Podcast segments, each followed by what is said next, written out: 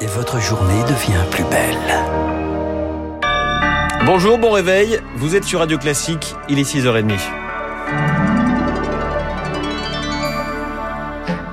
La matinale de Radio Classique avec François Geffrier. Avec Charles Bonner aussi pour le journal à la une ce matin, Charles, le temps d'agir. Une cinquième vague qualifiée de fulgurante, des contaminations qui explosent à un mois de Noël. Un conseil de défense sanitaire est convoqué ce matin alors qu'hier Olivier Véran rappelait à l'Assemblée nationale la nécessité de se faire vacciner. Monsieur le député, je vous confirme qu'il y a plus de 1000 centres qui sont encore ouverts sur tout le territoire national. On conserve et on développe la vaccination en ville, d'autant que avec la campagne de rappel qui pourrait être amenée à s'étendre prochainement, euh, nous devons évidemment conserver cette capacité de répondre à la demande des Français. Aujourd'hui, on va annoncer 30 000 cas de Covid sur 24 heures. C'est une hausse très importante des contaminations qui atteste, si c'était nécessaire, que nous sommes bel et bien, hélas, dans une cinquième vague épidémique. Il est donc urgent de se vacciner et il est urgent de recevoir son rappel quand on est appelé à recevoir son rappel et la logistique suivra évidemment. Olivier Véran, l'Assemblée nationale. Hier, 30 000 cas, donc en 24 heures. C'est une première depuis l'été dernier. Euh, ce matin, autour du président, le Conseil de défense sanitaire se penchera donc euh, sur l'élargissement de la dose de rappel à l'ensemble de la population. Autre mesure évoquée, le retour de la gratuité des tests. Ils étaient devenus payants pour encourager la vaccination. La classe politique demande de revenir en arrière. De Marine Le Pen à Jean-Luc Mélenchon, en passant par Michel Barnier. Actuellement, vous ne payez pas si vous êtes vacciné sur prescription médicale ou pour les cas contacts.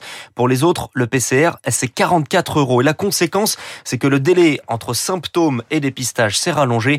C'est donc inefficace pour l'épidémiologiste Le système du testé, tracé, euh, isolé fonctionne à condition qu'il soit très réactif. Parmi justement les non vaccinés, il va y avoir des personnes euh, infectées et si euh, ces tests ne sont pas remboursés, il va falloir que bah, ces personnes aient des symptômes et qu'elles aient une prescription médicale. Or, tout cela prend du temps et on sait que beaucoup de personnes soit ne, vont pas le faire parce qu'elles vont considérer que les symptômes ne sont pas suffisamment importants, soit elles vont le faire mais plus tardivement et donc elles vont euh, potentiellement contaminer d'autres personnes qui n'auraient pas été contaminées si celles-ci s'étaient fait tester plus tôt. Pascal Crépé interrogé par Rémi Pfister. Ils ne sont pas vaccinés car trop jeunes. Les contaminations se multiplient également dans les classes, dans les écoles maternelles, élémentaires et primaires. Au premier cas, tout le monde est renvoyé à la maison. 6000 classes sont donc fermées. C'est 2000 de plus que vendredi dernier.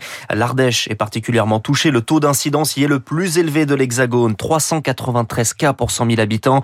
50 classes du départements sont fermés, ce qui a un impact sur la pédagogie des élèves, selon Jimmy Il est le co-secrétaire du SNU PPFSU en Ardèche on sent que les choses s'accélèrent. Les écoles signalent aux, familles quand elles doivent récupérer les enfants, et ensuite c'est l'ARS qui prend directement contact avec les familles pour leur dire ce qu'ils doivent faire. La complexité, c'est que lorsque les petits viennent à l'école, les parents, en, règle générale, sont au travail, et lorsqu'il faut récupérer les enfants euh, de manière euh, rapide, ça crée des complexités pour les familles. Le ministère a beau jeu de dire que pour la continuité pédagogique, tout est prêt, euh, il y a une plateforme et compagnie. La réalité, elle est bien plus compliquée. Euh, on fait au mieux. Il faut dire aussi qu'un enfant à la maison, il travaille pas comme à l'école. Les parents sont pas des enseignants. Les parents travaillent ou ont d'autres choses à faire.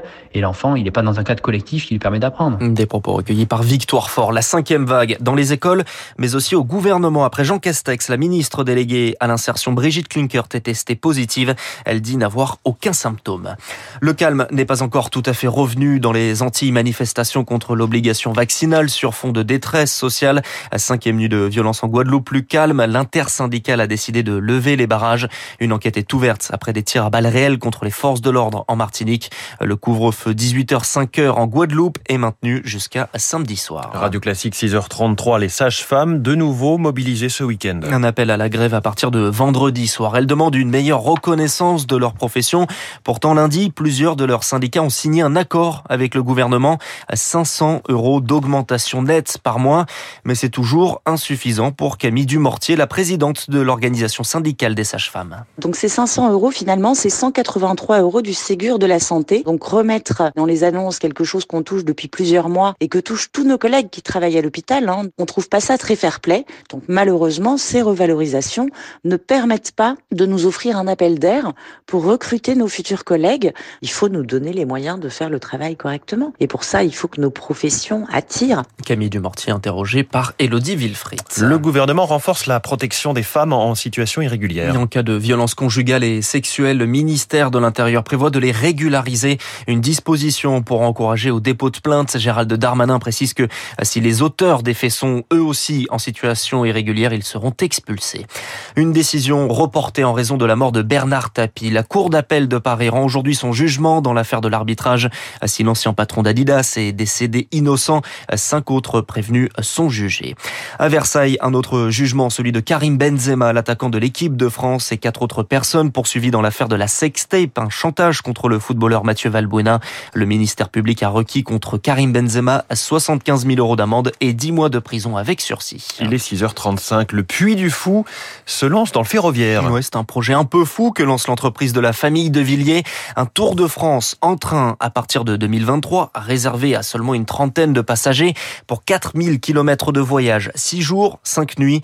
Philippe de Villiers, le président du Puy du Fou, nous en détaille le parcours. Nous allons traverser la Champagne. Après la maison Dom Pérignon et, ses caves crayères, eh bien, nous allons rejoindre la cathédrale de Reims, puis nous irons euh, aux Hospices de Beaune. Nous rejoindrons aussi le lac d'Annecy, euh, Avignon, Aix-en-Provence. C'est aussi le bassin d'Arcachon.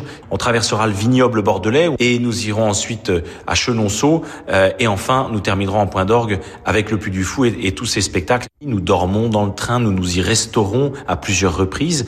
Et l'on s'arrête pour les escales dans des gares mais on s'arrête aussi parfois dans des lieux tout à fait insolites, au cœur du vignoble par exemple, dans d'autres lieux tout à fait choisis. Voilà, c'était Nicolas Devilliers, le président du Puy du Fou, qui nous a détaillé donc le parcours. Et donc pour en profiter, il faudra débourser tout de même 4900 euros pour un billet. Ça a l'air incroyable, hein, ce train, vraiment un luxe sur rail pour visiter toute la France. C'est passionnant. Je vous en reparlerai d'ailleurs tout à l'heure dans les spécialistes à 7h40. Merci Charles Bonner. Prochain journal sur Radio Classique à 7h.